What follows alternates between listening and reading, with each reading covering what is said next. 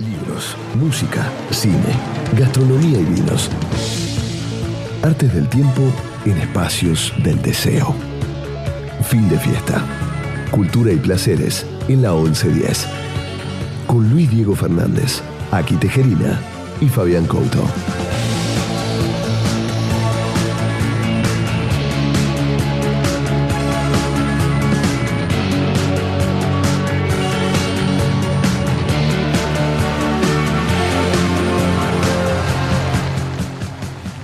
Buenas noches, ¿cómo están amigos? Aquí estamos arrancando un nuevo fin de fiesta, en este caso número 187. Hoy es 22 de diciembre del año 2019, es el anteúltimo programa del año. Nos queda este y el próximo domingo y el año está liquidado. ¿Cómo va Fabi? ¿Todo bien? Bien, todo bueno, bien. todo bien. 187, ¿sabés? El huesito. corresponde? El huesito dulce, podemos agregar. Podría también. ser, Podría sí, ser el podría huesito ser. dulce. Bueno, eh, como les decía, ante, ante penúltimo, anteúltimo programa del año, ya de a poco todo se va acomodando para.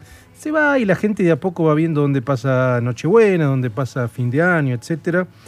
Nosotros intentaremos hacer dos programas eh, bien arriba. Algunos Pero- esperando pasarlo libre también. también, también. Bueno, para esta apertura, como ustedes saben que en general se hacen los balances del año.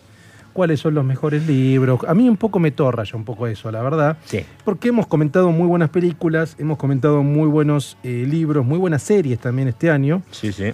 Pero hay algo que me llamó la atención, que es, el bala es un balance. Voy a hablar de un balance. Pero en este caso no se trata ni de un balance No es tu balance bancario, por ejemplo. no, ni el bancario, ni el literario, ni el cinematográfico, ni el de series, ni el de vinos o de restaurantes o lo que sea. Me- a mí lo que me torra son Sí. los cinco Los mejores cinco vinos top, del año. los cinco to- top, Los diez los mejores top. Eso me torre torra. Aquí se sienta, ¿cómo va? ¿Cómo andan, chicos? Bien, ¿y vos? Las cinco mejores llegadas tarde del año.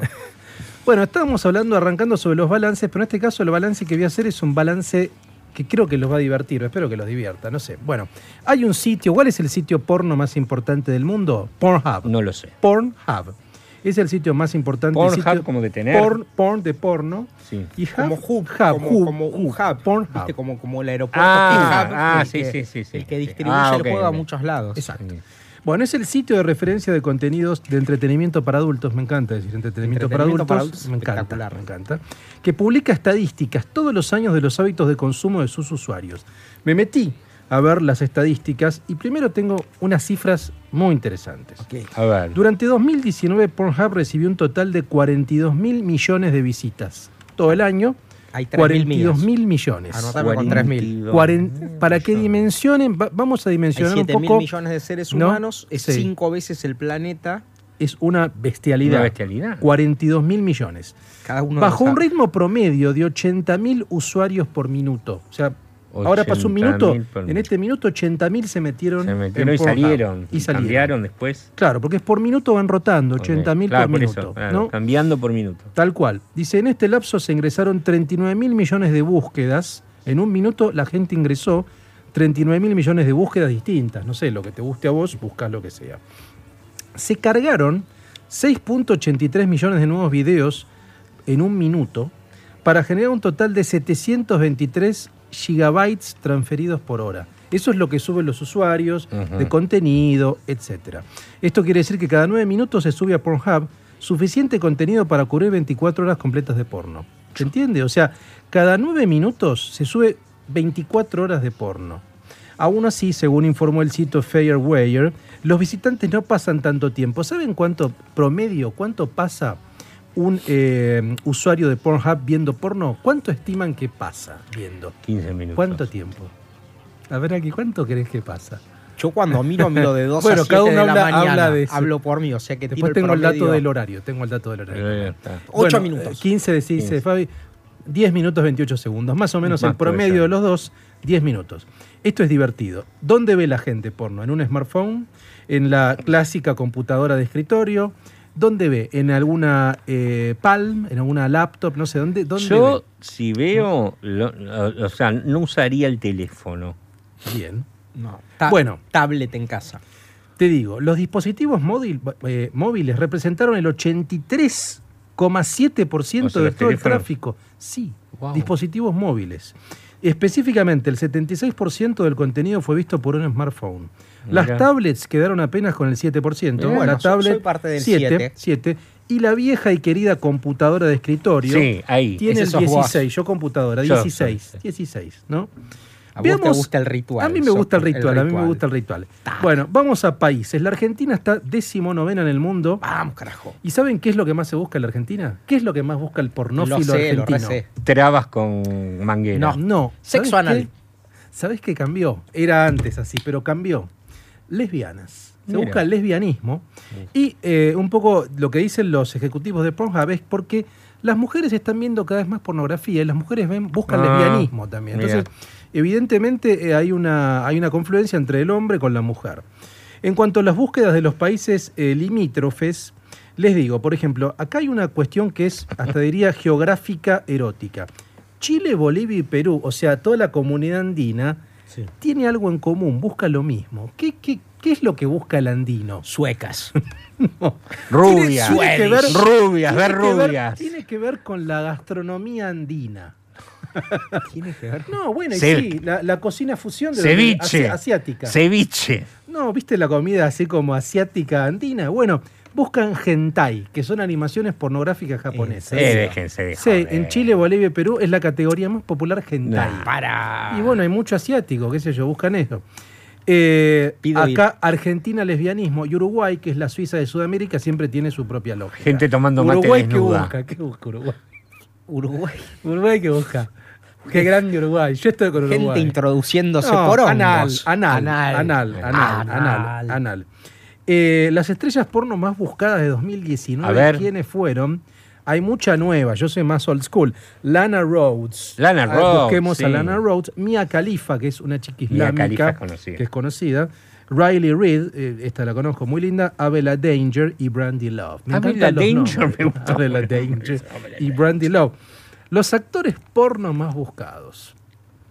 Jordi el Niño Polla, un actor gallego Jordi de al- alta Jordi dotación.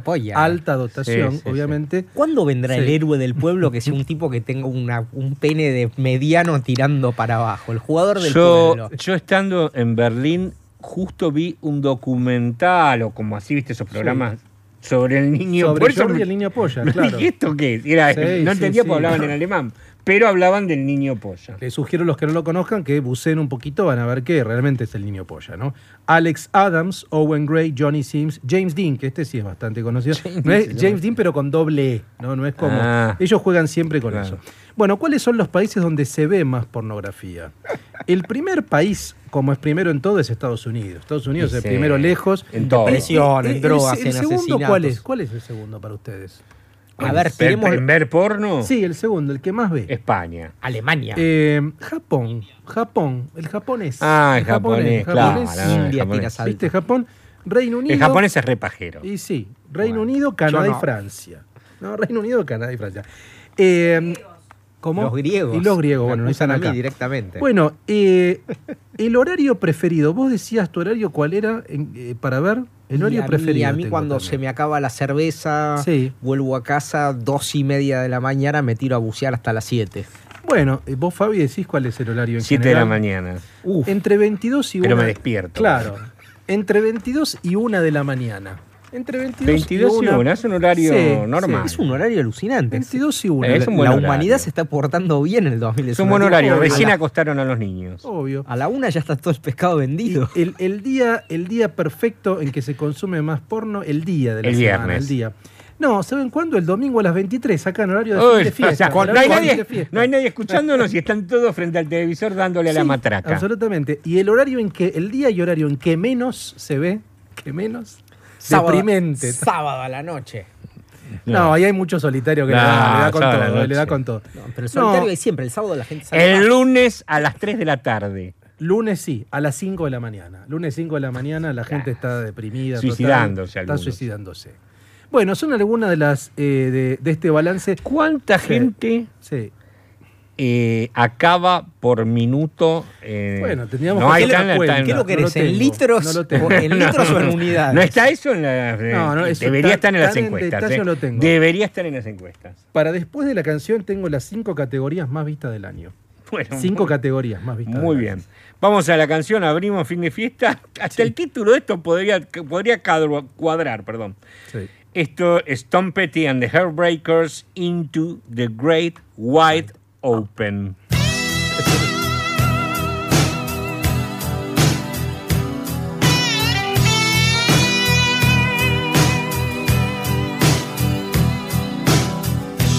Eddie waited till he finished high school. He went to Hollywood, got a tattoo. He met a girl out there with a tattoo too. The future was wide open.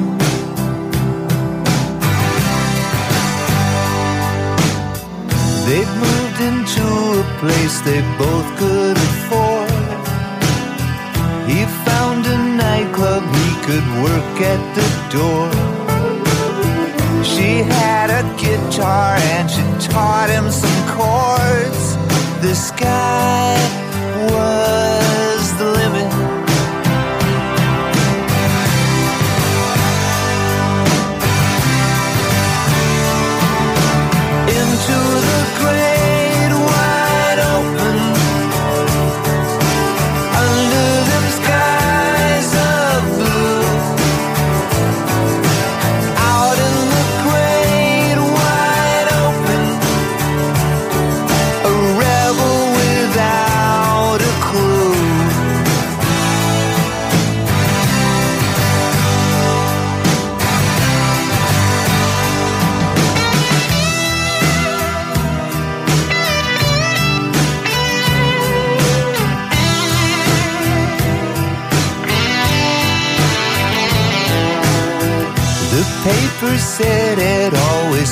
From the heart. He got an agent and a roadie named Bart. They made a record and it went in the charts. The sky was the limit.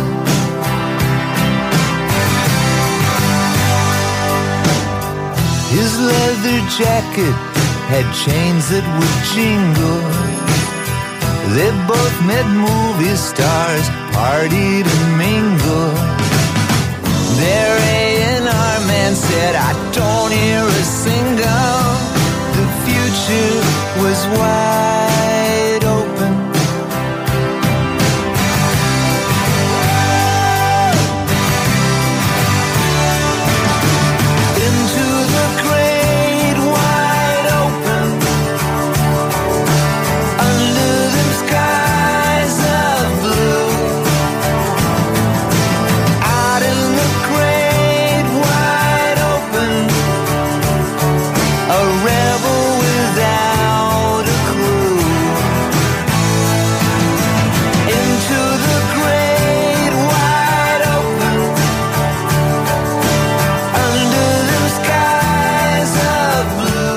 Bueno, Tom Petty and the Heartbreakers. era- Sí, qué banda, qué sup- eso sí es, una, es un ejemplo de lo que es Sí. una super banda, ¿no? Sí. Roy Orbison, George Harrison, Jeff Jeff Lynne. Yo conté Sí. la anécdota de lo García y Jeff Lynne en Colombia, ¿no? Sí, sí, sí. Podés sí, contarla de nuevo. La voy a contar, contarla la voy a contar en algún momento, la vuelvo a contar, mira. Nos quedó pendiente de esta revisión Sí. de la pornografía según Pornhub. Pornhub es el sitio eh, de los tubes, o sea, Ah, estos lugares donde se suben videos más importante del mundo. Es Yo un nivel de preguntaba, ¿quiénes serán los dueños de Pornhub? Bueno, hay un, hay un documental que creo que está en Netflix o estaba que se llama Pornocracy, donde te cuenta todo el Ah, entramado está en que hay Netflix, sí. detrás. Pornocracy, no Muy sé bueno. qué, pero está en Netflix. Sí, aparentemente son estos fondos de inversión donde Fondos no se sabe, digo, O árabes, con un hacker. qué Sí, pero ya están metidos no solo en el negocio de la pornografía, están metidos en todo tipo de negocios, digamos. Eh, y por supuesto hacen estas estadísticas que son muy divertidas, pero también las hacen para saber cuál es el interés del consumidor. Y sí, claro, para obvio, dirigirse sí, sí. más hacia un lado, hacia Sí. otro, qué es lo que se ve más. Bueno, lo que no dije, que lo dejé pendiente, son las cinco categorías, no solo de Argentina, del, de- del mundo. Eso es lo que a, a quería. nivel mundial, a nivel mundial, ¿cuáles son las cinco top? A ver, Que es un indicador de a dónde va el deseo de la gente, porque no es una boludez, me parece. ¿eh? Acá no lo ¿A voy a pifiar. va? Entre, Saber a dónde entre va. el top 3. Sa- Sí. Saber No a dónde no va es- el deseo, eh. todavía no lo sé yo, el mío. Bueno, ellos tienen por lo menos la eso, ¿no? estadística Está muy bien. de Sí. qué es lo que la gente busca, qué, qué es lo que te calienta más. sí o sí, Es- sí o sí, en el top 3 tienen que estar interracial. O me, o me- ¿Sabes que no está? No, No, amigo, no, no. está. No, está, no retiro. está, no está. No. A ver, Interracial no. no, no está. Pero está la- está loca la humanidad. Yo creo que eh, probablemente los sorprenda, porque es un cambio millennial, ver, centennial. Uh. Empiezo por la categoría quinta. Ahí está, ahí está. Número 5. La categoría Número quinta es cinco. bisexual. La gente busca explorar. La exploración, lo no binario, bisexual está quinto. Número 4. Mature. Mature son mujeres Ah, no, A mí me gusta la 50 para categoría. arriba. Hay que me ser gusta. a mí- degenerado. No, no es MILF, porque MILF es tipo 30. ¿eh? A mí- Mature es 40, Vieja, 50 vieja. y arriba. A mí Sí, me algunas están Para, para. bombas son, a pero mí, es me- mature. a mí me gusta Mature con, con chica joven. Claro. Ese combo. Número 3. Número 3. Número Dame 30, o sea, tres. yo no podía creer. Cosplay. ¿Viste los cosplay de chicas que se Sí, disfrazan? vestidos de- Bueno, sexo tipo cosplay, eso lo veo más centennial. Bueno, centennial, millennial, No voy a qué sé decir yo, ¿no? quién debe estar siendo muy Cosplay, así. listo. Vos te disfrazás, no sé, de... De, de, de, de- de- Nos de qué invaden se los mars en dos De minutos. Star De Wars, Pikachu, Star Wars. de Pikachu. De Pikachu y tenés sexo como Pikachu. Exacto. Es eso. Ese No. es el Cosplay. Debe- Es más, si eligen, seguro que es el, más, el disfraz más visto. Probablemente. Número 2. POV. POV es punto de vista, es la cámara es como Ah, si fueran sí. tus ojos Sí. y te hace una felación, o sea, Sí. el punto de vista. Eso- a mí me gusta eso- el POV. No, y eh, aparte eso es- hace como que ciertos directores traten de lucirse con respecto a otros. Claro, Sí. claro. Entonces, es la cámara, el punto de vista del sería espectador. claro, sí. Ese Esa para es verlo en pantalla POV, gigante. tal Tenés que tener buena pantalla, sí. Y sí. Y Y, la primera. O verlo con realidad virtual, ¿no? También, también. ¿Y la 1? La 1 es. Yo creo que no nos va a sorprender. La número uno. Yo no soy de verlo, pero muchísima gente me dice que le gusta el amateurismo. Amateur. A mí, me, a, a mí me gusta a Amateur. mucha gente le gusta No. el amateurismo. A mí me- este fue mi Es año amateur. uno. Ver Después sexo de, de gente anónima que se filma, que no son por No me gusta ver gente amateur en nada a mí. A mí tampoco. Los swingers pero amateur son muy divertidos. Claro, en pero- Alemania especialmente. Swinger amateur Sí. alemán. Pesan Es 200 todo un tema, kilos. ¿eh? Pesan todo un 200 tema. kilos, pero contratan gente que pesa 48. Pero y yo creo que macanas. es lógico, che, que pase esto, porque hoy cualquiera con un celular se filma y lo sube. Entonces, Sí, lo- no me- es, es muy fácil hacer algo amateur. Es como si yo te dijera, ¿Qué sé yo yo? soy amateur tocando el órgano. Sí. El- no, no el órgano. No, no, no, también, O sea, claro. pero entendés, o sea, yo lo quiero ver. que Si sos buen tecladista, toca bien, pero si sos amateur tocando el teclado, viste, es lo mismo. Es lo mismo, bueno, sin embargo fue lo más buscado de 2019. Qué bárbaro, Sexo sí. amateur. Bueno, sorprendente. A La, la verdad gente- que está es sorprendente la encuesta. Es sorprendente. Sí, sí. Es el gusto sexual del 2019, de cómo va cambiando año a año. digamos, Falta en la ¿no? encuesta cuántas Sí. mujeres buscan ver Sí. hombres dándose entre ellos. Yo creo que debe haber un buen porcentaje, pero bueno, no se sabe, no, no, no sabemos. Este, Hoy no opina, ¿viste? La, la- no ¿quién? opina nuestra operadora. ¿Nuestra operadora? No, no sé, cada uno es Ah, reservado. bueno, la, opera- operadora Un opera. poco opera. La operadora Ah, bueno, a Este, veces opina. A veces sí, pero bueno, es un tema que cada uno con su intimidad hay que respetarlo. ¿Ustedes son de, de meterse en Pornhub o en otros sitios o no Yo no sé ni qué es Pornhub. ¿No? Me bueno, me pero otros sitios. Yo siempre voy un a de, a de Claro. Porn Dude, Sí, de Porn Dude, que es Sí. uno que trae a todos. sí. Y generalmente voy a uno que es, eh, es, es un Sí. buscador que se llama MD Buscador y, y pongo el nombre de lo que esté buscando ese, ese, ese día. Bien. Pornhub me parece que lo tengo como más visto de hace cinco MDMA, años. ya. Claro. Me claro, gustan más, claro. más, más, más Claro, locos. Ultimate claro. Surrender. eh, Ese es más power, un poquito Sí, más, más power, A mí me gusta. gusta también más power también. sí. Pero bueno, es cierto que dentro de los tubes es lo más mainstream. Pero está me gusta bien. que se vea re bien. Me gusta que Sí. sea HD, es innegociable. Y sí, bueno, pero, a- pero amateur no es así. a ver, Amateur es la agarrás Sí, con el también, celular, bueno, ¿viste? Playera El de amateur- 11, playera de 11 con el smartphone 3G. El amateur me gusta amateur, swinger, swinger German. Voy a amateur, voy a es medio de, para mí, en mi punto de vista, el, el amateurismo local acá argentino No, es no. muy deprimente. No, es muy deprimente. Es como un grado de lumpenaje No, es deprimente, es deprimente. feo, realmente. Es raro, ¿no? El Sí, porno acá en Argentina rarísimo. tendría Es que destacar. lastonina, es rarísimo. Muy Porque- lastonina. Sí. Muy lastonina. Porque sí, es un país que sí. a las 3 de la tarde, Sí, sí. en los programas de la tarde, Sí. están todas las chicas diciendo yo estuve con este, esto, se Es están verdad, sacando sí. fotos. están Es un buen tema para el verano, para que hablemos en el verano. Sí, obvio. ¿no? Sí. Vamos a hablar en el verano. Este, Pero en un programa que hagamos desde una carpa en, en- en la. en las toninas, precisamente. O en Mar del Plata. Claro, también. o en ¿Por Mar de no? Ajó, Mar En- de- ahí en la playa del Provincial, ahí, comiendo cornalitos y tomando quelico. Bueno, amigos, disfruten fin de año, busquen eh, lo que quieran en los sitios porno y tómense un Campari.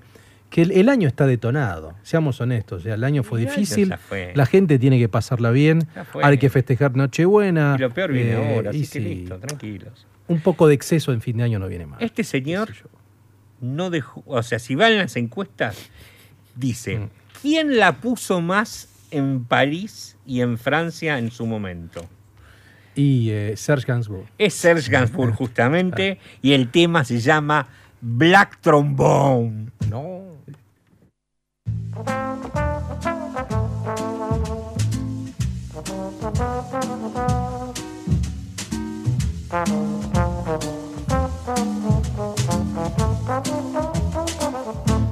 Black trombone, monotone, le trombone, c'est joli, tourbillonne, gramophone et baillonne mon ennui. Black trombone, monotone, autochtone. De la nuit. Dieu pardonne. La mignonne qui fredonne dans mon lit. Black trombone, monotone, elle se donne à demi nue, frissonne, déraisonne, m'empoisonne, m'envahit. Black trombone, monotone, c'est l'automne de ma vie.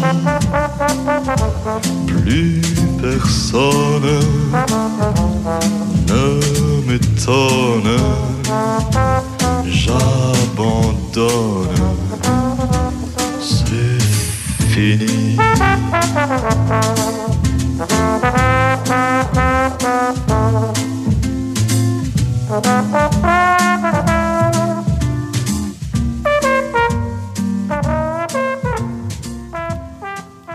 Bueno, es un, es un Serge eh, medio sinatresco. Muy ¿no? sinatresco, se- el tema se llama Black Trombone, había un trombón, pero también había un solo de, trom- de mm, trompeta, ¿sí? Sí, Buenísimo, que no sé sí. quién es, la verdad, pero buenísimo, ¿eh? Se me hace que es buena música para fin de año, ¿no? Para poner así de fondo mientras Sí, sí, comés, sí. Bueno, tenemos igual todavía el programa de fin ¿no? de año, Sí, que les digo, falta, claro. también se van a sorprender con la música que tenemos para fin de año, sí, cómo vamos por el programa y cómo terminamos. claro.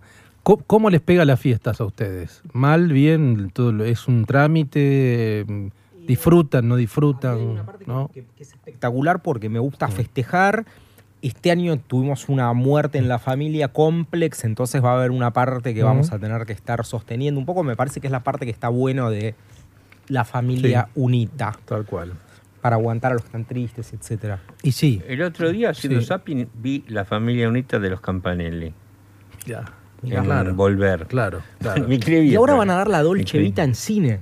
Ah, mira, no sabía. Sí. Buena, Sí. muy Esa buena. ¿eh? Sí, porque Sí, la, sí, le hicieron buena. como un proceso. Hicieron como ¿viste? una Sí. remasterización o algo así, ¿no? Como la Está bueno, buscaron. está muy bueno. Y está bueno Va, verla. va a estar bueno para muchos que no la vieron, ¿eh? Porque sí. hay una generación que capaz no la vio. Yo la vi hace 20 años en un cineclub, pero, Pero, bueno. ¿cuántas veces la viste vos? No, la vi ahí por ahí en video dos veces. Yo la habré visto Dos tres, cuatro veces la seguro. Sí, seguro. sí. Yo creo que nunca la vi entera. Che, me preguntan acá por. Twitter por la categoría Sofilia.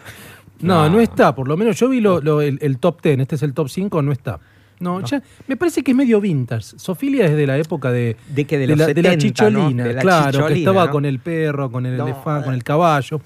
No, me, me parece que ya no, no, no, No da. no, no no, va, no, va no. demasiado eso. Muy No bien. va eso. Este, Lo mm, estaba probando. ¿Qué más? Y sí. No, no, no sé, eh, ¿tu, ¿tu columna querés hacer ahora o la haces Voy a hacer mi después? columna ¿Tomamos para que no, tomemos algo ya. Podemos ponerla. El vino nace, bebedor se hace. Momento Couto. Burbujas remixadas a la hora señalada. Fabián Couto en fin de fiesta. Non ti fidare d'un bacio a mezzanotte. Bueno, estamos en proceso del, de- del descorche, ¿no? Bacho Ahí. a medianoche. Alambrado estoy viendo acá. Tenemos un alambrado acá en una nueva presentación. Me gusta en los espumantes la botella transparente Uy, en sí, algunos, está bueno. porque le da un. Los, como que los hace subir un escalón. No quiere decir eso nada, pero, pero como que suena más importante, ¿no? Un toque de sofisticación, Sí, sí. ponele. Bueno, claro. y pensar también que los grandes espumantes, por ejemplo, el cristal, es, viene en esta botella y este color. Eh, pero bueno, eso no importa. Sí. Tengo acá, que vamos a probar ahora, un alambrado que tiene la característica de ser un Pinot Rosé. A ver, Bien. el espumante, Guarda que sale disparada. el ¿eh? espumante, el espumante original. Sí. tiene que ser rosado. El champán francés es rosado. ¿Por Sí. qué? Ahora les explico por qué. Mientras ahora estamos tratando vamos a de que- a ver, a ver No, si. lo está haciendo como un A campeón ver, del... alegría, alegría, alegría. Uy, se casa. No, cayó parado. Alegría, Cayó parado. Pará, cayó parado. Sí. Eso lo practiqué hoy a la tarde. Sí. Y así le Y cayó de tu lado, vos te vas a casar. No, no, no. ¿Me Rebotó, cayó rebotó en mí, pero terminó en aquí. Bueno, Bueno, eh, nos casamos juntos, El espumante rosado Sí. es lo que los franceses dicen, eso es un verdadero Sí. champagne. ¿Por qué? Porque está hecho con Pinot Noir. El Pinot Noir es el cepaje característico de un buen espumante francés. ¿Qué usás? La, la- la dupla famosa es Pinot Noir, Chardonnay. Sí, señor. Chardonnay a veces es un 60%, un 40% Pinot. En este caso tenemos un Pinot 100% de Zucardi. Muy bueno. El alambrado es de Zucardi, de la bodega de Santa Julia, pero, mm, pero este, todo es Zucardi, todo pertenece a Zucardi. Pero es Santa Julia, digamos. Sí.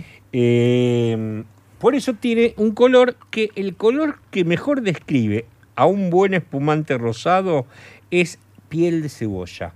Perfecta cual, piel de cebolla. cual, esta, perfecta tal piel de cual. cebolla. Se ve muy bien. Eh, van a encontrar una burbuja súper sostenida, pero muy amable, en el sentido de que está en su grosor perfecto, en su, lo que se dice en francés perlage. Claro. Eh, y tiene una acidez Mm. fantástica este espumante. El alambrado se caracteriza por tener una acidez buenísima, que cuando hablo de eso no hablo de que sea ácido, sino que la acidez es frescura. Tiene buena fruta. Salud. Bueno, Salud, eh, feliz salud. Navidad. Feliz, Navidad, para todos. Feliz Navidad a todos. Vamos, a ver. Pásenla Especialmente bien. para Vicky, que fue el descubrimiento del año, una Para genia. Vicky String, para Santiago Vicky. Salton, para, Para todo el Salton mundo. hasta ahí. Sí. Me gusta. ¿Saben por qué? También han logrado en este espumante Mm. una cierta cosa Mm. de manzana verde tiene también, ¿no? ¿Lo sentís? Sí. Y esa manzana verde se asocia mucho a los espumantes de alcurnia que combinan con el bizcochuelo, los fran- a los muy franceses que tienen ya hasta un tiempo. Mm. Lo cual está muy bueno, no sé si lo han buscado. Eso que decís de la manzana verde. Pero- ¿Sabés que me tiré un bu- una buena cantidad ¿Viste? en la boca y la hice así, ¿Viste? como Gary Oldman en El Perfecto Asesino cuando se... Esto Mm. es sí, espectacular. sí, sí, Esto hay- es sí, la vida después no, muy de la muerte. Muy lindo. Y una cosa que está buena, eh, es una muy buena relación precio-calidad la que guarda este espumante, como todos los productos de la bodega, los que son Santa Julia, los vinos Santa Julia. Siempre lo digo, busquen la línea eh, que hay, puta, no me sale ahora exacta la palabra, Sí. la línea de Santa Julia que no son convencionales, cepajes no convencionales. Ok. Algunos que otra vez hemos tomado uno Sí, acá. me acuerdo. Y eso es muy interesante, Sí, porque van a encontrar vinos que capaz pueden costar 170 pesos. Estoy diciendo Más o menos lo que creo, hace mucho no compro uno. ¿eh? Sí. Pero podés, que- podés comprar eh, un Turiga, podés comprar eh, ciertos cepajes que solo se dan en el resto del mundo y que lo hacen acá. ¿No te acordás vos cómo se No llama? me acuerdo. Tiene una palabra que a- precisa a mí me eso. suena tipo Es- como innovación. ¿Es Creo- ah, creo que es, línea innovación. Ahí está, línea innovación. Muy bien. Sí, creo que es línea innovación. Bueno, es eso, cepajes Claro. no comunes que van a poder comprarlos a un precio muy, muy, muy accesible y que pueden quedar muy bien en las fiestas llevándolo. Ahora, Fabi, eh, ¿comer en las fiestas con champán te va? ¿Comer? eh, sí, a sí. mí me va todo con champán. Pero, viste, Nochebuena yo comería, por ejemplo, con este. Con Este es con, muy- Con esto comería. Viste que, por ejemplo, el otro día me, me escribió un amigo. Algo frío, tipo Vitel Toné, ponele. Doné va como piña. Bárbaro Qué rico el viste. Eh, Sí. Es rico el Vitel Toné. Sí. El otro día, bien hecho, es muy rico. Sí, el otro sí, sí. día me, me- me escribió un amigo y me dice: ¿Tenés algún champán piletero para venderme? Está buena la definición. Yo no, no suelo vender, pero mis amigos saben que pueden llamarme y preguntarme por algo que capaz se lo puedo llegar a vender. Entonces le dije, mira, no. Y ¿sabes qué me decía? Me decía, ¿sabes lo que quiero? Quiero un Julia. Mm. Y yo le dije, el Julia pensaba que era este que tenía yo. Y le dije, mira, yo tengo, pero me parece que cambió la etiqueta que yo. Después me acordé, el Julia también es Santa Julia, también es Zucardi, pero el Julia es un champagne dulce sin ser súper dulce. Claro. Y ese sí, es verdad que es muy piletero. Es un champagne ideal para tomar al sol, no para comer, pero muy bueno también, aprovecho para decirlo porque me acordé que mi amigo el Jake me preguntó eso. Este es ideal para comer. Sí. Ideal para comer. ¿Saben que iría muy bien con esto, por ejemplo? Huevos rellenos. Tal cual. Sí, tal cual. Huevos tal rellenos. cual. Con la típico Sí, relleno del huevo, Yo ¿no? lo veo bien para Viteltoné, huevos rellenos, Sí, para sí, ensalada rusa, sí, sí. para... Relleno del huevo ese que es tan único y tan rico. No, no te lo sé decir Ah, exacto. sorry, no, no, no, No. sí, para. Este. No, es como esa cosa amarilla, tipo. Sí, tiene, una mousse. tiene como una mousse que es mayonesa y qué sé yo. Y no, me gustaría, la verdad que ahora después se los digo bien, Después, pero vos dale. sabés que yo... Bueno, tiene la sí, yema, dice Eso es cierto, sí, pero, Sí, eh, pero ¿qué de la tiene yema- para lograr un color que también es como un color como el de la silla por dentro? Como esa Sí, silla. sí. Sí. La verdad que yo no lo sé. Sí, No, ahora no, lo vemos, Habría, lo habría vemos. que Ahora después lo vemos y lo que decimos. averiguarlo. Pero sí, Sí. iría muy bien porque si re- recuerdan el gusto, ¿recuerdan el gusto Tengo del huevo tengo relleno? recuerdos míos de niños que, que, que, que De un está toda rico la mesa huevo hecha relleno, de huevos rico, rellenos y rico. yo dándole al relleno. Bueno, asócienlo con lo que están tomando. Va perfecto, ¿eh? Sí, Va sí, perfecto. Absolutamente, porque tiene, claro, esa cosa como dulzona que está en huevo relleno, como el vitel toné. Totalmente. Sí, incluso hasta para un fiambre que Pavita también va con esto, eh, ojo. algún, algún jamón Bueno, crudo. así que nada, bárbaro. estamos disfrutándolo porque la verdad que está muy rico en serio, ¿eh? Está muy rico. Tal cual, tal cual. Eh, bueno, lo vuelvo a decir para los que quieren saberlo. Es alambrado, pero ojo, es Pinot Rosé alambrado. sí, señor. Con la botella transparente, obviamente es de Mendoza y es Precio, Santa, apro- Ju- Santa precio Julia. aprox, eh, mm, ¿no sabes? Puede llegar a estar 400, Ok. una cosa así. Ok. Viste, no, no, la verdad no estoy con, con los precios justos de este, de este. Pero Santa Julia es una línea de la bodega que se especializa en buen producto a un precio amable. Un precio razonable. Más razonable, Claro, exacto, Tal cual. Sí, absolutamente. Vamos a... ¿Sabes por qué digo también? Porque Sí, no quiero no, tirar mucho, Sí, no, sí, sí. este, este, porque yo puedo saber el precio de muchos vinos, Sí. pero no en esta última semana cuánto están costando. Bueno, el tema dólar se complica por ahí, ¿no? ¿Entendés? El tema dólar y fiesta, siempre. Y sí. O sea, en estas dos últimas semanas hay muchos precios que para mí Que volaron debo tener uno en la cabeza y ya no es. ¿eh? Y sí, Bueno, muy bien, vamos a un tema. sí, sí, claro. Esta señorita se llama Ana Karina La y el Estoy tema... enamorado. ¿Te gusta? Sí, me encanta. Y el tema, de ella la otra vez. el tema se llama Petit Lola.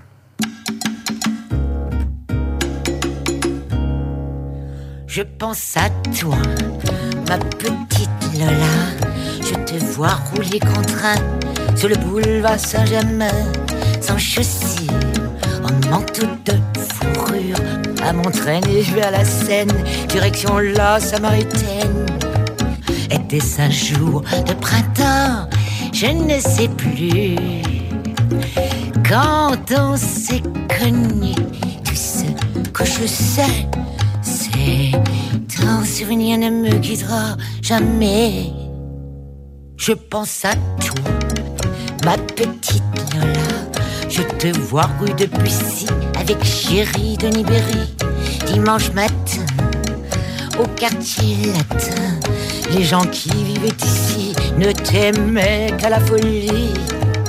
Je te vois place Saint-Sulpice avec whisky le toutou, au café avec Petit Claude, Gérard et Guy. Rue Princesse, c'était toi la déesse. Rue de Seine avec Lolo, Brigitte et Michel, tous fous de toi, fous de toi. Oui. Je pense à toi, ma petite Lola, petite chienne adorée. T'as pas fini de me manquer, ma tendre amie qui t'a emporté. La conversación es un arte de palabras y silencios. Tiempo que nos gusta derrochar con talentos. Entrevista en fin de fiesta.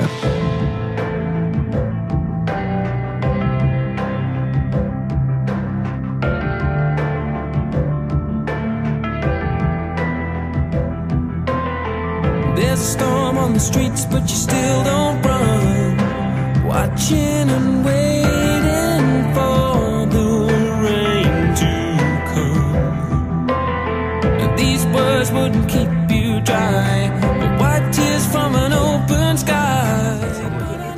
Bueno, estamos, ya estamos en el aire de 22.56. Eh, Mercedes Funes está con nosotros. Qué caótica Vamos su a hacer la, la presentación probablemente y digamos hola y chao porque está el informativo. Así después podemos charlar una, una hora entera. Vamos, Sí. presentala. Mercedes Funes es politóloga recibida en la Universidad Torcuato de Itela. Mira vos, qué bueno. ¿eh? Nosotros damos clase ahí. Eh, realizó un máster en periodismo también en la de Itela. Trabajó como editor en la revista Gente y La Nación, a donde sigue trabajando como columnista. Fue directora de prensa del Ministerio de Cultura.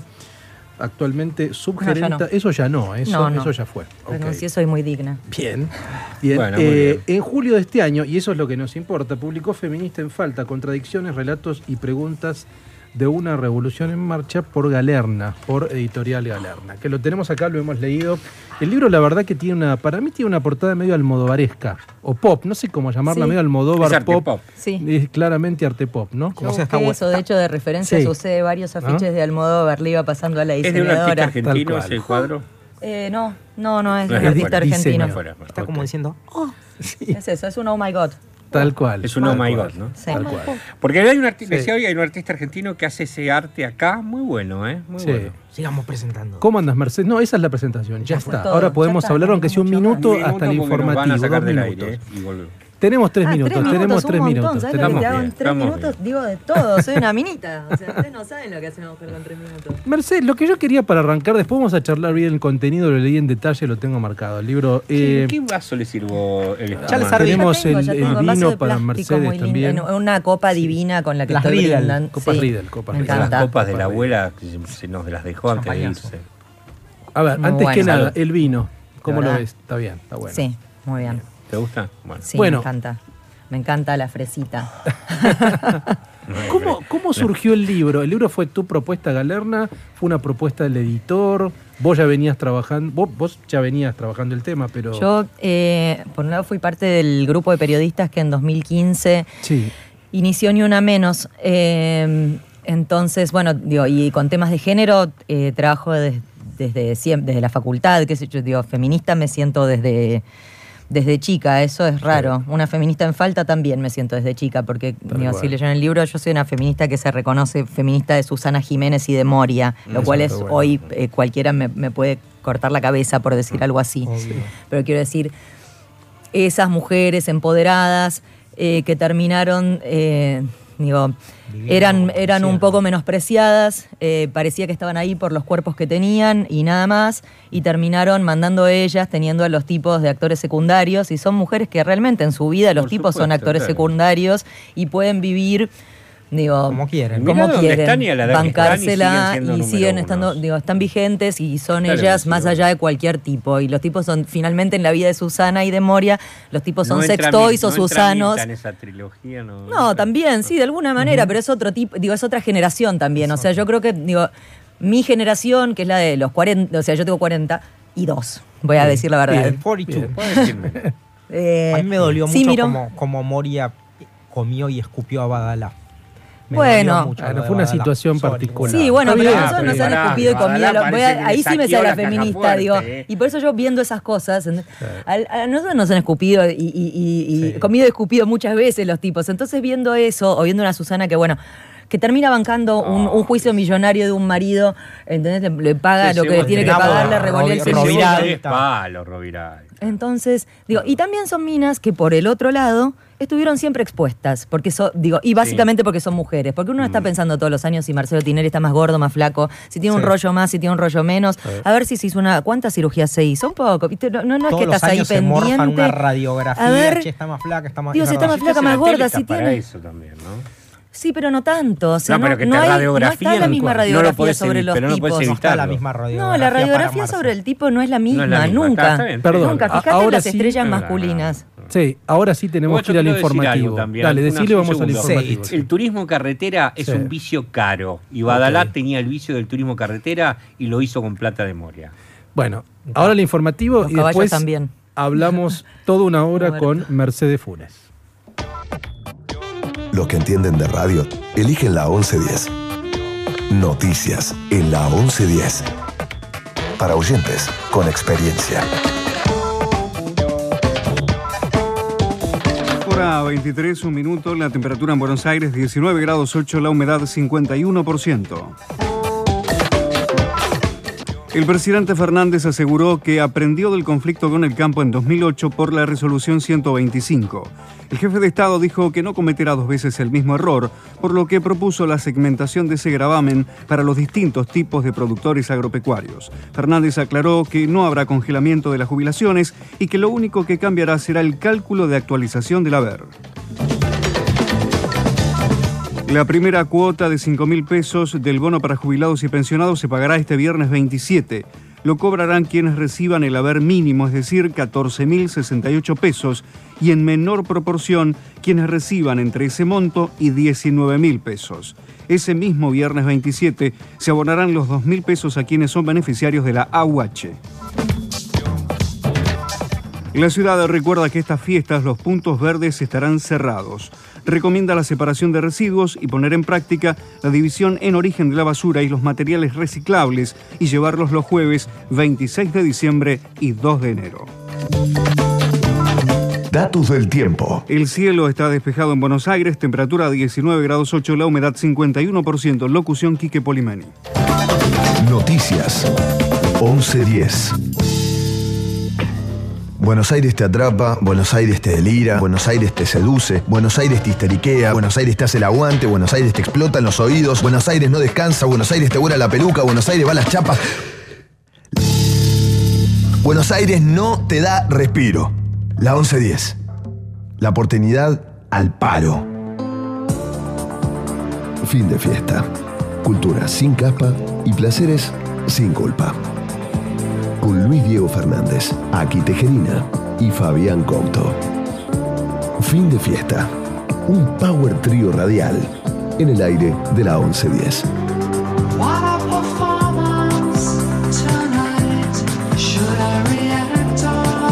Bueno, ahora sí, 2303 vamos a hablar con Mercedes Funes sobre Feminista en Falta, que ya empezamos, ¿no? Eh, pero terminamos hablando de Luis Badalá. No sé si era el, Y el el- turismo el eje. Bueno, yo vengo de gente, no me va a costar nada hablar de esas cosas. Está bueno, está bueno. Primero, ¿por qué feminista en falta? Yo lo sé, porque vos lo contás en el libro, pero contás no al, oyente y a los chicos que por ahí no lo leyeron, digamos, ¿no?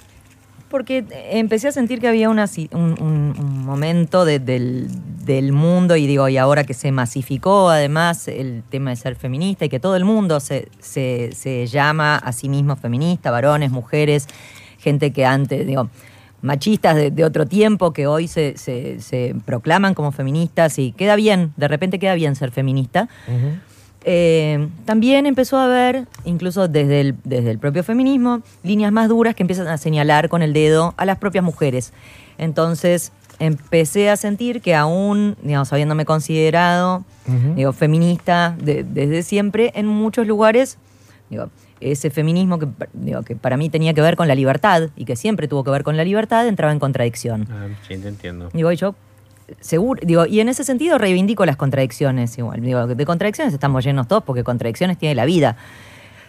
Pero eh, hay, hay un lugar en donde, digo, un grupo de CEOs de repente te empieza a decir, bueno, no, eh, si haces esto no puedes ser feminista. Si, si, si pensás así, no, no, no puedes ser feminista. Y si tal cosa, y entonces, y, tenés- y bueno, entonces estoy en falta. Estoy en falta todo el tiempo. Estaba en falta antes cuando me decían que tenía que ser una mujercita perfecta para encajar en lo que supuestamente quería de mí el modelo heteropatriarcal.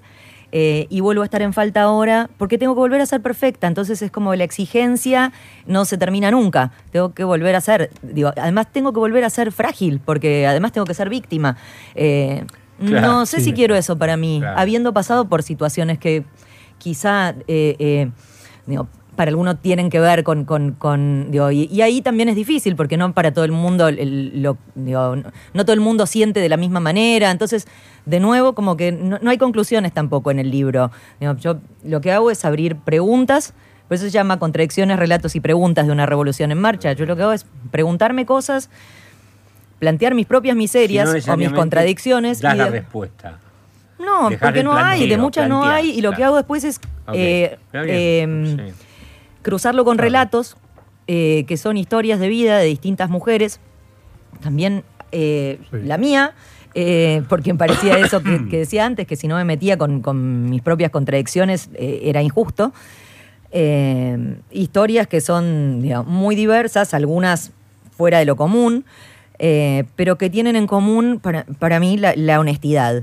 Entonces, en ese lugar, cuando empezamos a ser honestos, la, fo- la foto muchas veces dista de la que estamos viendo cuando planteamos hoy eh, digamos, dónde estamos parados. Y me parece que es muy importante empezar a ver de verdad dónde estamos parados para poder pensar, digamos, bueno, de verdad hay una situación de desigualdad, pero si, si miramos una foto que es vieja, o si estamos, qué sé yo, a mí no- mi viejo nunca me dijo no estudies, me estimuló igual que a mi hermano.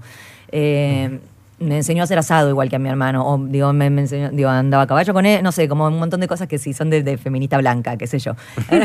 pero, Ah, bueno, pero ahí- eh, qué No, bueno, qué sé yo, yo hablo desde donde estoy parada yo y, digo, y- y me parece que en ese sentido bien, yo no quiero eh, tampoco plantear eh, eh, plantearme desde un lugar que no es el mío.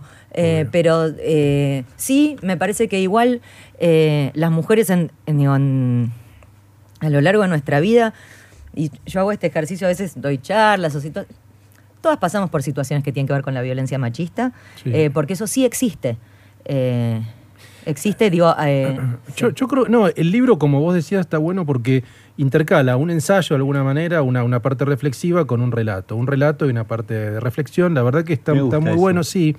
Y aparte los relatos son fuertes también. Hay relatos que son muy jugados.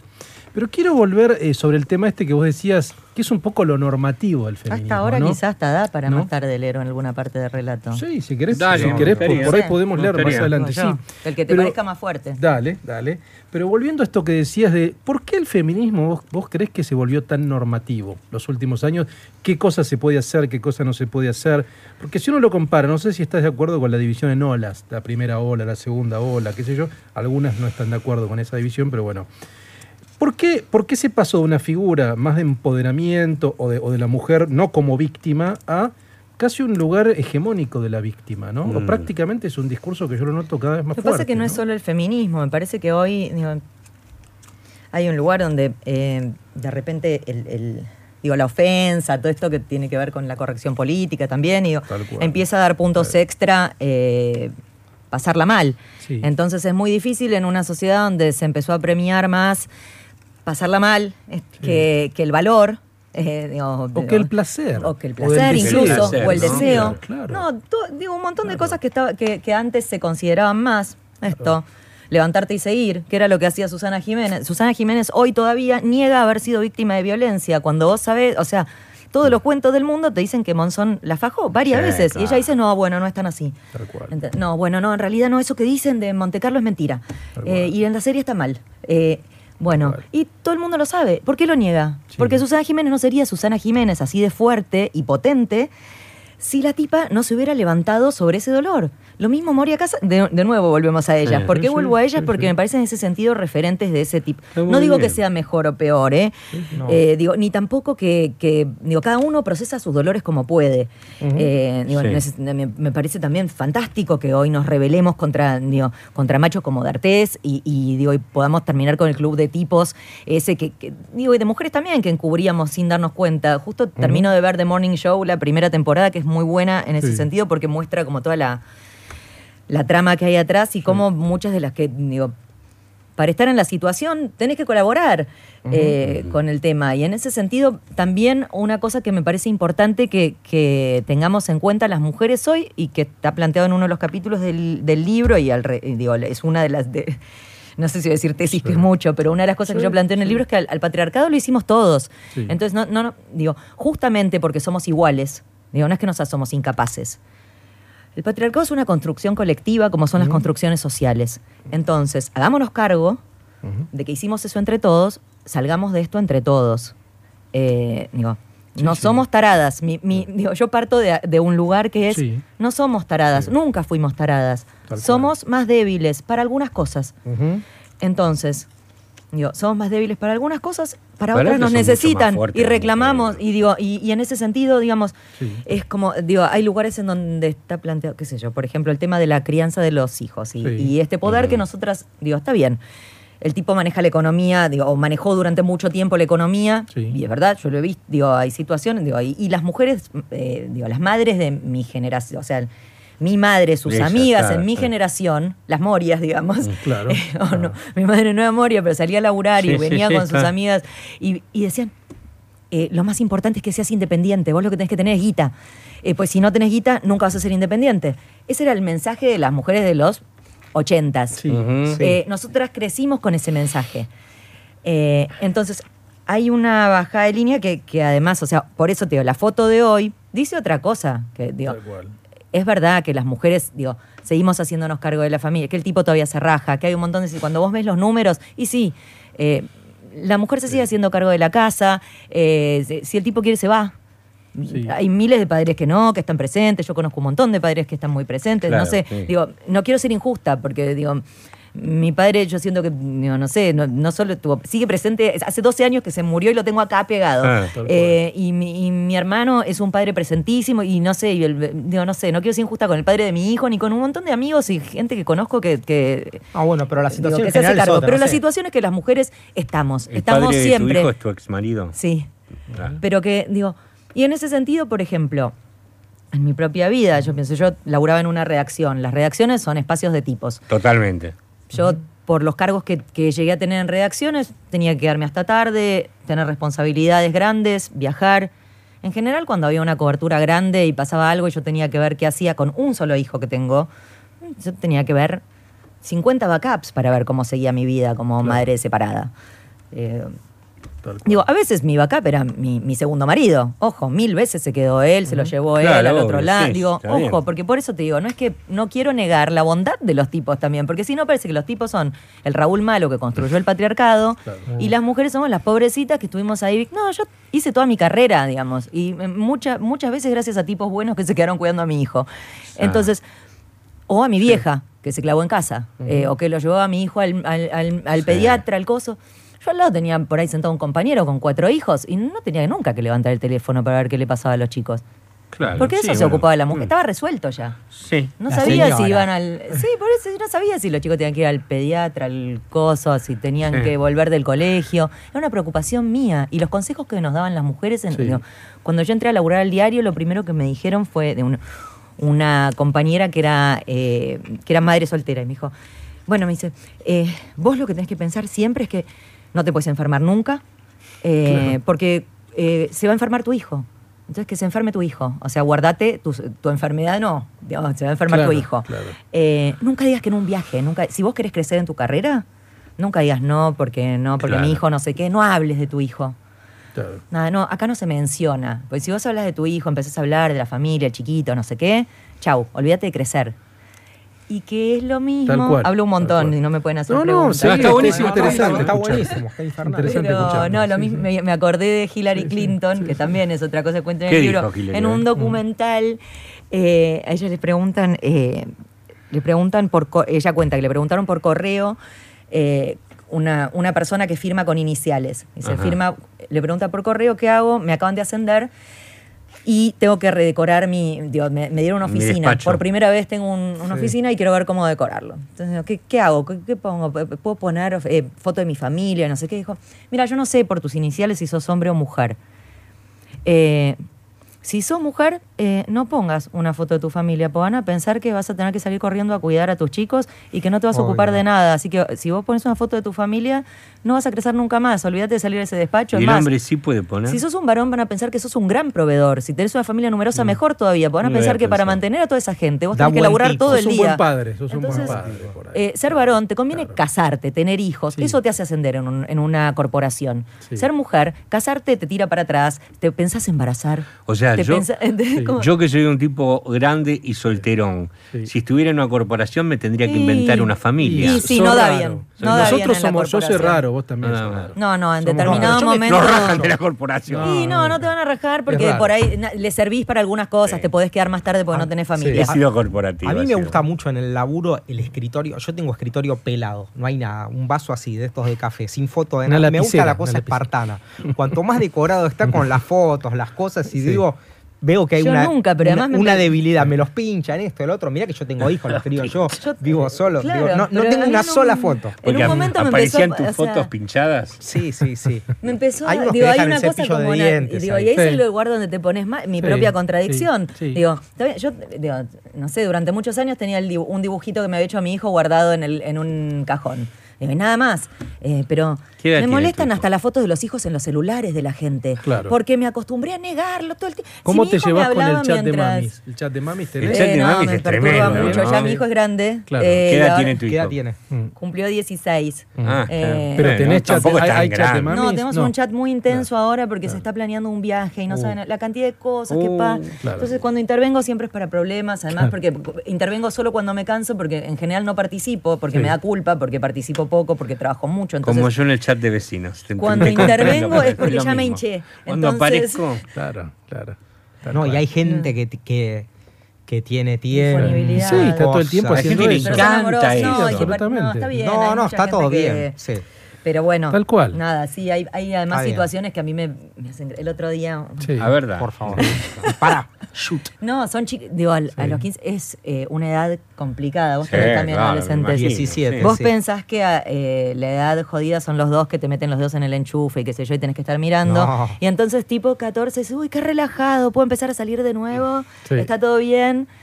Y de repente sí se están otra vez metiendo los dedos en el enchufe y yo me Claro. tengo que estar mirando todo el tiempo a ver si no- los meten solos o acompañados por 20 en mi casa. Claro. Eh, y bueno, entonces estás así mirando a ver si va a ocurrir una tragedia y de repente te enteras en el chat de mamis que todos piensan que sus hijos son santitos y que están ahí como muy tranquilos. No sé, el otro día había un escándalo porque se habían comprado unas compraron unas petacas para regalarle a los de quinto año que egresaban. Y entonces era un escándalo. ¿Y quién fue la madre que colaboró con eso? Por suerte no era yo, porque a lo mejor de la culpa salía corriendo a comprarle la pinta petaca. de madre Sí. regaladora de petacas. No, no colaboro porque no, no, no, Bueno, no, claro. lo saco cagada. Anda vos a comprarla, Claro. mí doy la plata. Claro, sí, también. Es un chico muy me salió independiente y eso está bueno.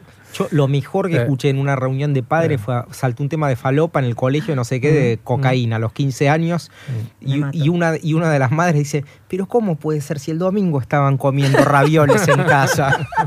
y uno de los padres dice, ravioles, ravioles. Cuando salió la petaca, digo, pero bueno, no creo que la verdad que el problema sea que le regalaron una petaca, además de regalo empresarial, compraron tipo unas cajitas para llevar que fueron a comprar. No, sé. Ah, Entonces sí, digo, no es que le llevaron la voz, calla, no sé cómo se llama. no es que comprar una petaca en el kiosco no. de la esquina, eran petaquitas de acero. que dan, no sé qué, yo no me preocuparía mucho por ese mensaje, me fijaría que hacen todos los jueves y los viernes en las previas, que digo, fíjense, y son chicos bastante amorosos, igual, charlen con ellos, ¿viste? Nada, entonces era...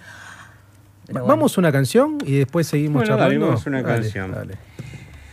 Vamos a escuchar, este señor se llama Preston y el tema es Well Bones.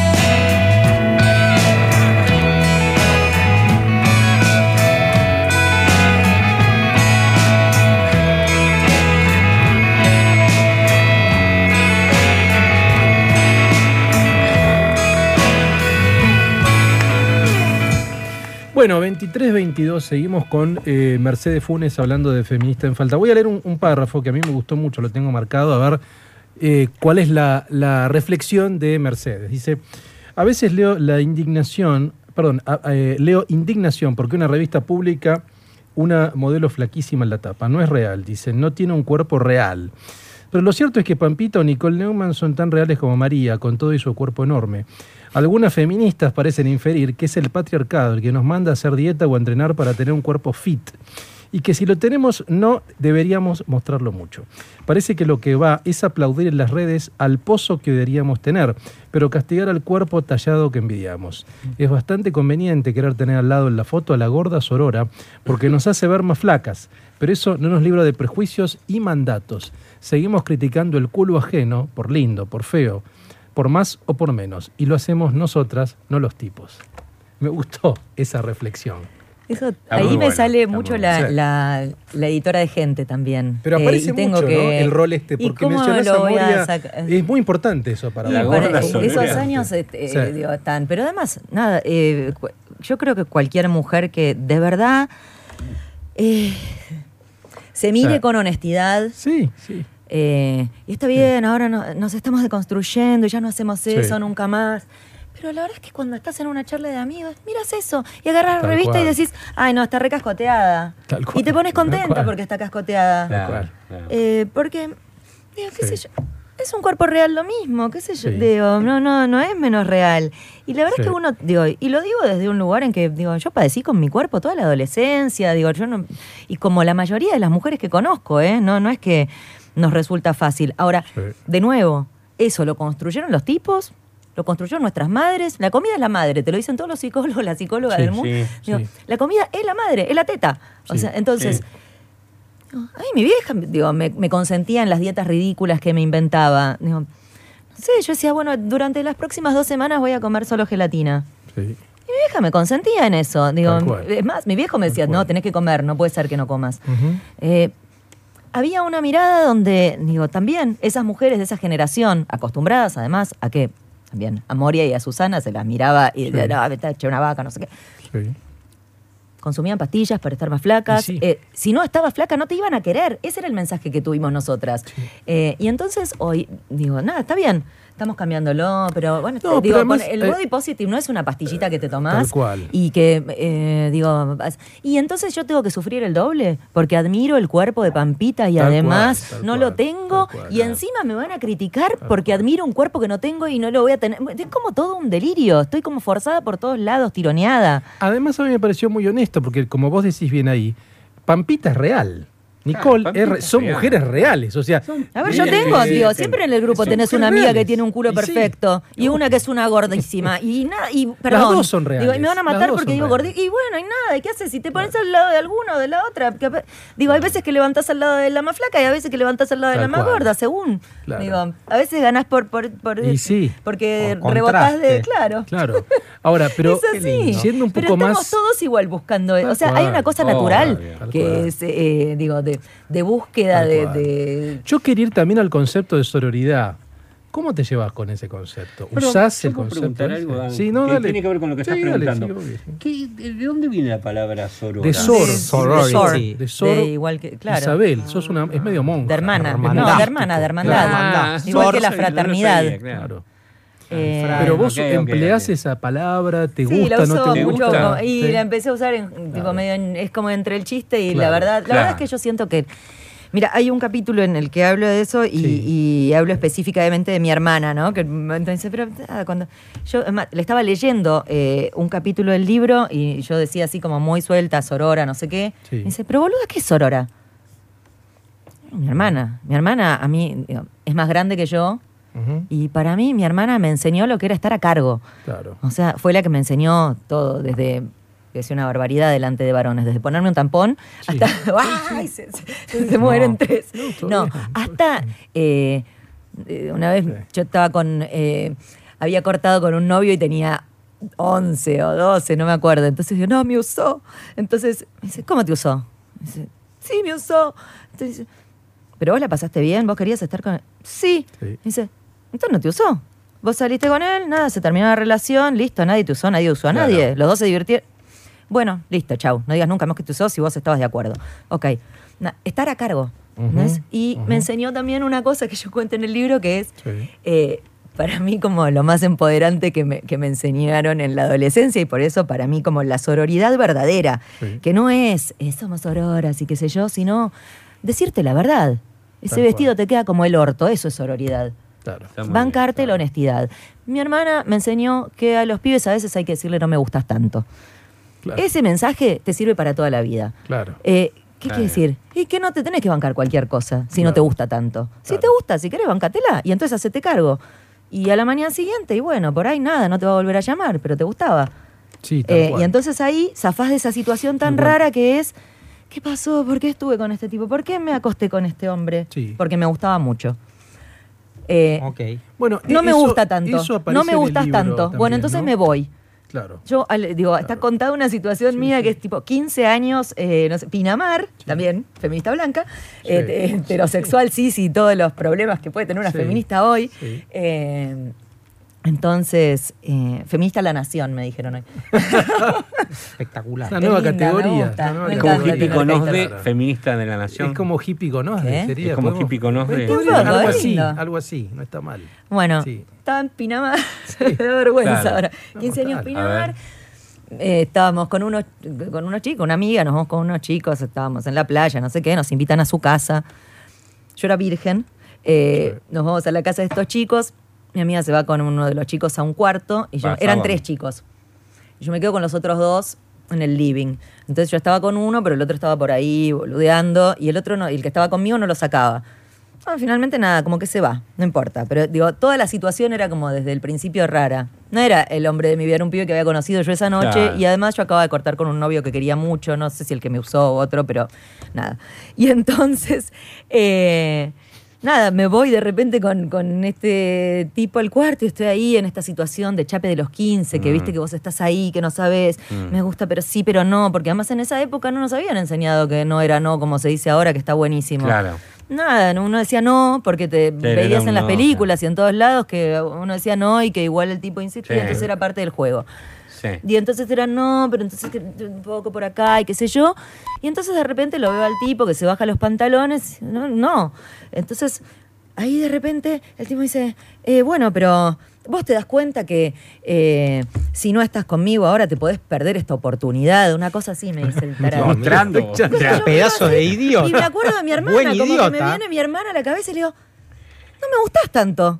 Y tipo, empieza, a re- tipo como que fue, empodera- eso era el empoderamiento. O sea, entendí el empoderamiento, no sabía ni lo que era estar empoderada, ni te- digo, pero de repente Claro. fue como, no me gustás tanto. Y agarré, y no solo eso, Me fui al otro cuarto donde estaba mi amiga y dije, mira, nos vamos de acá, porque estos son unos pelotudos.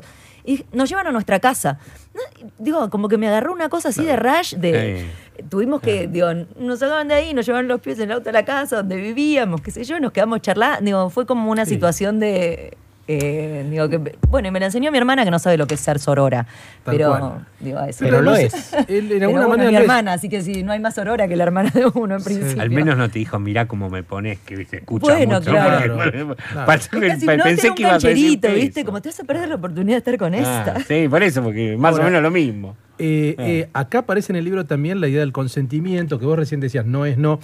Y, pero vos un poco como que lo problematizás, porque y me parece que está muy bueno lo que decís, porque, primero, a ver, el deseo fluye. Uno a veces te puede gustar una persona en cierto momento, al otro día por ahí no te gusta tanto. O sea, En no la es misma que. noche, la misma nos noche, puede gustar, eh, digo, nos pasa a los varones y a las mujeres eso. Te puede gustar que no te guste. Entonces, vos me parece que vas, sí, obviamente, También. pero vos también me parece que lo planteas de una manera muy honesta, que no lo plantean muchas feministas así. La idea de que el deseo es un fluir, que no necesitas un escribano público Está para bien, es tener sexo. Hoy parecería que por ahí a veces necesitas un escribano público para tener sexo. Yo no sé si tanto, ¿No? y la verdad que sí necesito. O sea, de nuevo, como que lo que a mí me pasa ahí es que en principio me, me gustaría seguirme vinculando con gente que no sea troglodita. Sí, Entonces, sí. digo, quiero estar con alguien que me pueda mirar y entender. eh, digo, ahora se usa un montón esto de la empatía y uno está harto. Sí. Sí. Pero la empatía en Sí, serio es, a ver, me importa lo que hay del otro lado, estoy acá y, y me doy cuenta y capto lo que te pasa a vos también. Tal cual. Y digo, y se trata de eso. Y no, y después 50 y 50 no existe nunca, es por eso yo cito lo Es de Philip Roth. asimétrico, es digo, asimétrico. El, el sexo, el amor es asimétrico, asimétrico. siempre el deseo es No es la asimétrico. media naranja. Es a mí por lo menos nunca me gustó alguien que, que- que yo dije, ay, me- nada, eh, Es igual a mí. No solo es igual, sino está entregando todo lo que yo quiero. No sé, nunca, nunca me gustó alguien que yo pudiera entender por completo. Cuando entiendo por completo a esa persona, chau. Tal cual. Se me acabó. Como- Claro, Sí, sí, absolutamente. Es cierto, absolutamente. Eh, no- ¿Escuchamos, ¿Escuchamos algo? Bueno, vamos a un seguimos, tema. Estos, estos A se llaman los soft boys. Bien. Y el tema, pero el tema se llama I Wanna Destroy You. I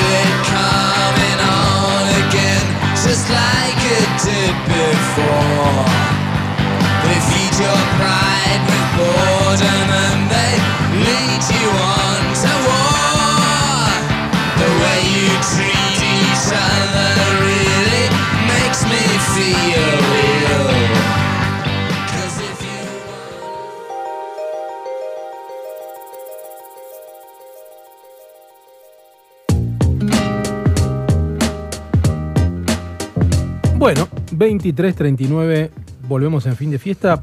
Mercedes Funes va a leernos algo, ¿no? A- algunos de esos relatos, algunos son hot, debo decirlo. un Algunos son hot. Yo ¿eh? estoy preguntando para elegir. Sí. A ver cuál es No, el había más uno, hot. el del asistente de producción y otro Dale. el de un perro. Vamos con la. ¿Preferís el perro No, yo diría con la asistente? De con la asistente, que por producción. no- Vamos con la el asistente de producción. No podés hacer Más. más el programa Sí, con no, el perro. no. Sí, sí. sería lindo. No, acá decimos Te barbaridades después. todos los domingos. Después, te lo leo después, después, dale, sí, en privado, en un lugar más cómodo. Dale, dale. Linda voz. Dale. Bueno, del otro lado, todos los, perdón, pero aclaro esto para la gente, para, para ahora que van a comprar el libro también varoncitos. Bien. Eh, los capítulos que entrecruzan los ensayos se llaman del otro lado. Ajá. Eh, porque bueno, es del otro lado del- de, lo que uno puede pensar. Eh, Clara. Y todos tienen nombres de mujeres, que son falsos, pero las historias son reales. Yo era asistente de producción de la película. En las filmaciones tenés que convivir mucho y nosotros nos llevábamos bien. Hablábamos siempre, nos divertíamos. Era una película medio bizarra, de bajo presupuesto. Ale estaba haciendo una escena vestido de travesti. Me acuerdo porque le quedaba bastante ridículo y porque hizo y porque eso hizo que todo lo demás fuera más ridículo todavía. Fue un minuto. Creo que ni tuve tiempo de entender qué le pasaba, lo que pasaba. Termina la escena y así como está, con un vestidito de lycra dorado y tacos rojos, con tres capas de maquillaje medio derretido y mezclado con transpiración, me pone contra una pared y me encaja un beso. Me agarró de sorpresa. Cuando entendí lo que pasaba, lo empujé para sacármelo de encima. Me dejó la cara manchada de rouge como si me hubiera apretado una vieja. La verdad es que en ese momento no me pareció grave. Me lo saqué de encima y listo, como hacíamos antes. Le dije que no y después seguimos teniendo buena onda como si no hubiera pasado nada. A veces hasta hacíamos jodas con el tema. No me quejé con él ni con nadie del equipo. Son cosas que antes no pensabas. Los tipos te encajaban un beso para proponerte algo y si no te gustaban les corrías la cabeza. Hoy casi ningún tipo te metería la lengua hasta el fondo para decirte que le gustás. Pero a mí me pasó mil veces. Era normal. Otra vez estaba en un ascensor con un compañero de laburo con el que me llevaba bárbaro. De la nada me aprieta contra el espejo para besarme. Le dije, pará, boludo, ¿qué haces?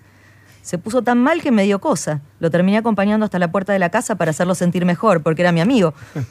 Consolándolo porque no le quise dar un beso.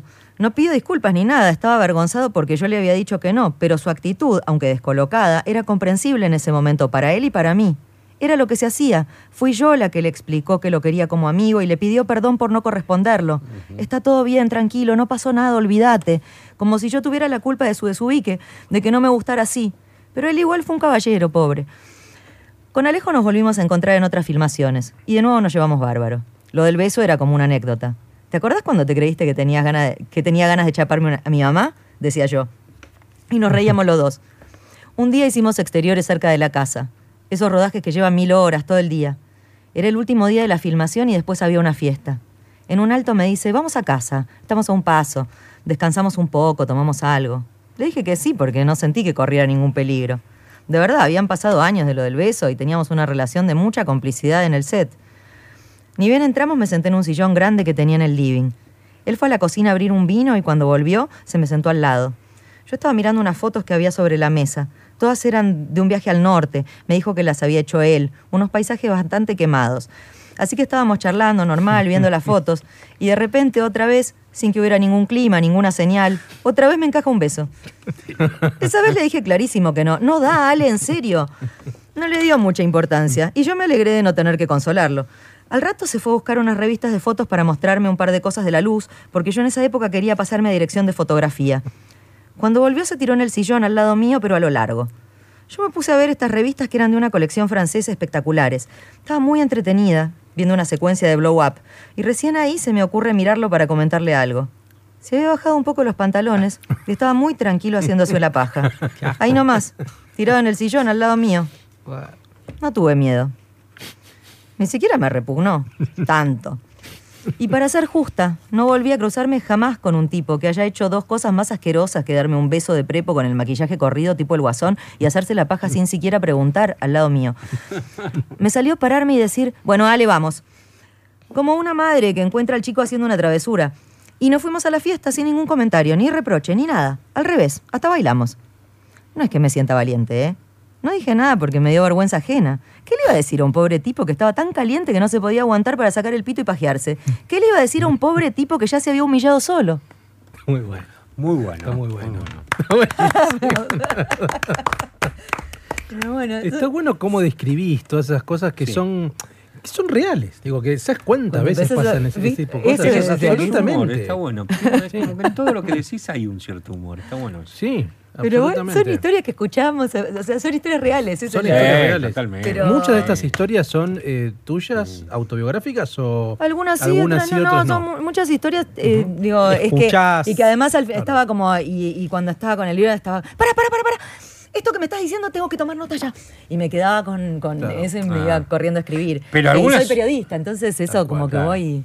No son inventadas, ninguna. No, no hay historias inventadas. Eso te pregunto por no, no hay esto ninguna cuando el historia señor inventada. está toqueteando en, en- en- en el sillón? Digo que lo hace para, para excitar a la otra chica o, o- o se tiene que aliviar Las minas estamos reacostumbradas a esas situaciones, ¿eh? Porque el señor cree que su pito es una cosa hermosa y que sacarla una es, cosa- algo una que... locura, ¿no? Porque. Mirá que yo ando con locos y he escuchado locuras, yo- pero, pero es raro de... de- Yo he sido Y sexópata es y, un señor pajero, actor que se- aunque se sea, me ocurre hacer Como eso. Nunca se me pito del ocurrió. actor, tipo, lo voy a revolear y... Mínimamente lo que chica- hacer es, es preguntar, podés preguntar. Sí, pero última. hay una situación que yo puedo entender del otro, que es, bueno, Mm. esta mina vino hasta mi casa, abrí un vino, vamos a coger. A veces es así de chata se, la se da cosa. por sobreentendido, claro. No, pero bueno, estos es dos amigos que estaban en una filmación, en una cosa a dos cuadras, y dice, vamos a estar más cómodos un rato mientras esperamos la fiesta. Y eso es lo que entendió Común, ella, sí, y, no había otra. Entonces, ahí hay una cuestión, ¿no? El, el malentendido es una cosa... Pero bueno, ¿qué le pasó a ella? ¿Se humilló para toda la vida?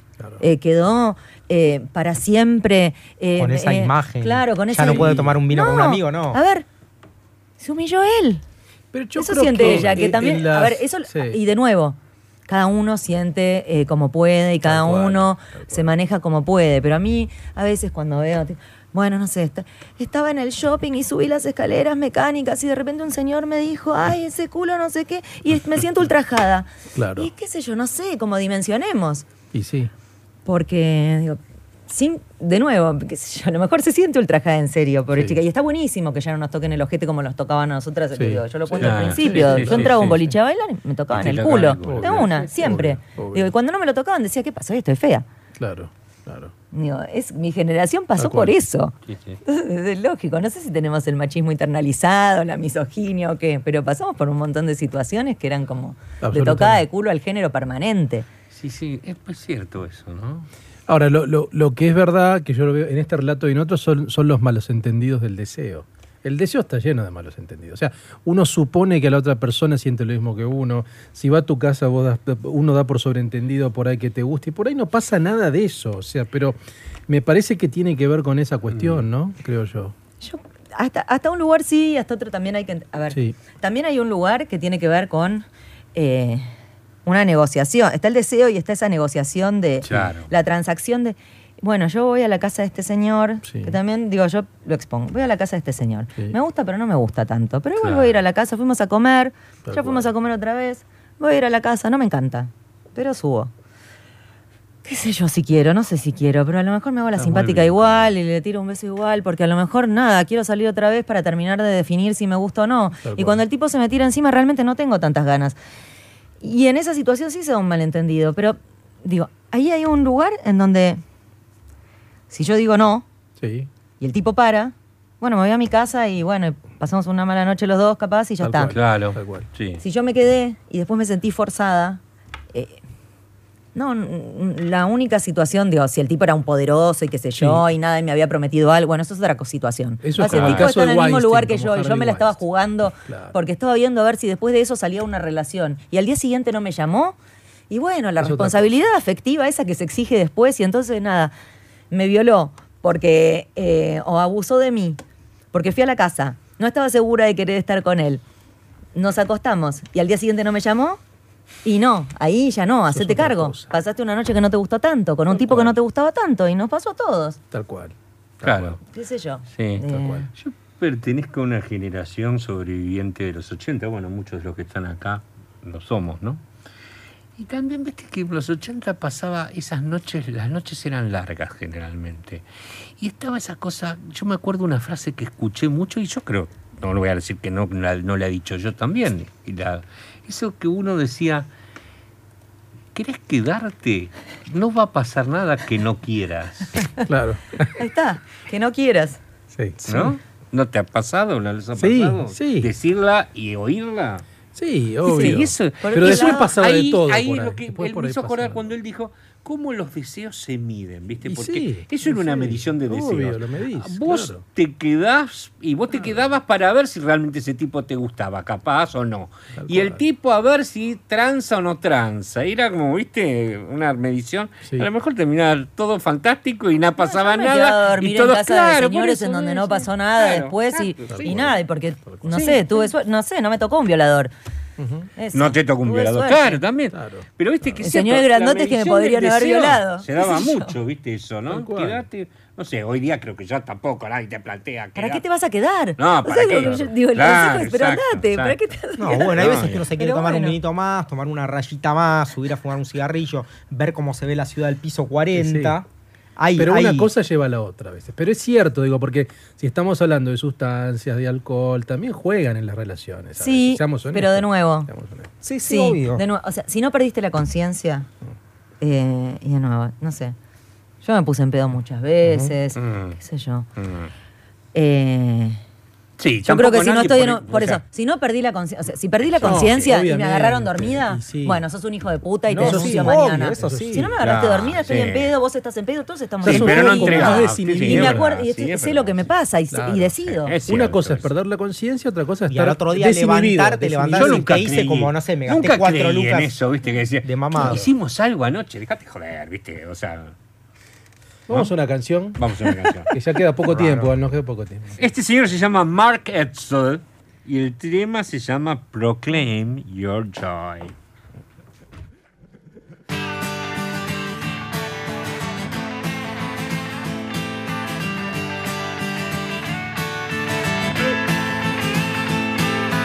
Some build coffins, some drink coffee, some sing and dance. Some come with caterpillars and some propellers, some throw a lance. Some hide their faces, have deep feelings, always make big decisions. Some take painkillers, turn into vampire, uh, watch television. It is important your life to proclaim your joy. Yeah, it is important throughout your life to proclaim your joy. Some keep bunnies and some pump tummies and some court disaster. Some wanna be a slave and some wanna be your master. And some are big wheels, some are big whiners, some are talented. And some got the borders, some scan the skies, some bake the bread. It is important throughout your life to proclaim your joy. Yeah, it is important throughout your life to proclaim your joy.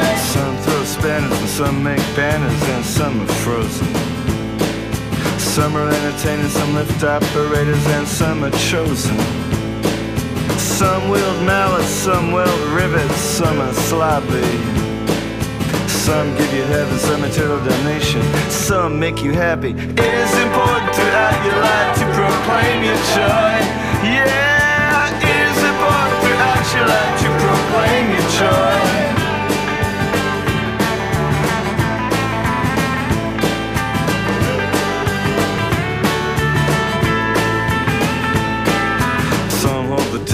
some hide in discos, some are too hot to be cool. Some are born in a blast, some live in a cast, some never leave high school. Some are uncaring, live their life staring down through telescopes. Some train monkeys, some blame flunkies, some only eat soap. It is important throughout your life to proclaim your joy.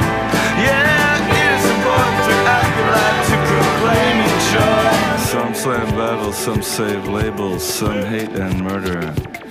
Some live in a coal mine, some packed in brine, some in a blender. Some are good at selling, some are good at spelling the word never. Some are ruled by money, some are wrapped like a mummy, some live forever. It is important. Qué bueno esto, ¿eh? Buenísimo. La verdad que está buenísimo. ¿eh? Sí. Buenísimo, buenísimo. Bueno, son las 23.54, ya nos queda poco tiempo.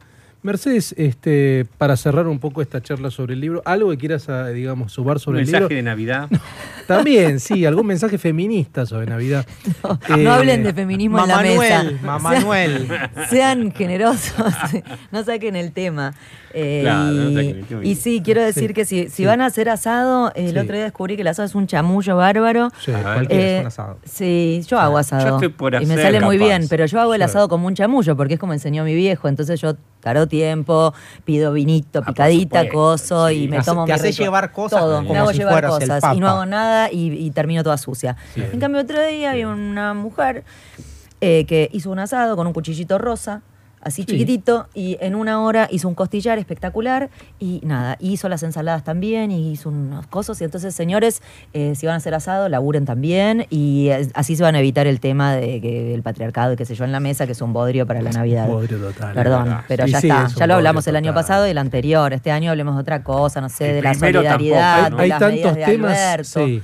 qué sé yo. Yo creo que El este año eh, el tema No, es la solidaridad tampoco. este año. Es la, Viste que hoy hubo una reunión por la solidaridad que cantaron el tema de Charlie. Ah, era hoy eso, Cantaron no, Inconsciente medio- estuve Colectivo. que ahora le dicen el poema de Charlie, pero es una canción. No, lo dijo Dicen el poema. Juan Carlos. Caro, Juan Caro. No es el poema eh, de Charlie. Pero a la vez. pero a la vez. escuchando a Amy No, Winehouse. sí, mejor. Pone Amy Eh, y cerramos. Amy Winehouse, Sí. Wake up, up. Mira, dice, me desperté sola. Wake up alone.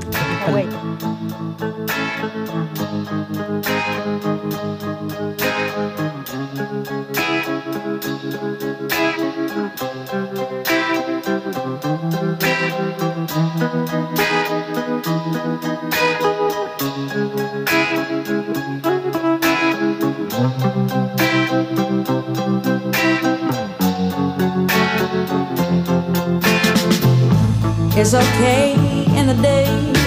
I'm staying busy, tied up enough so I don't have to wonder where is he.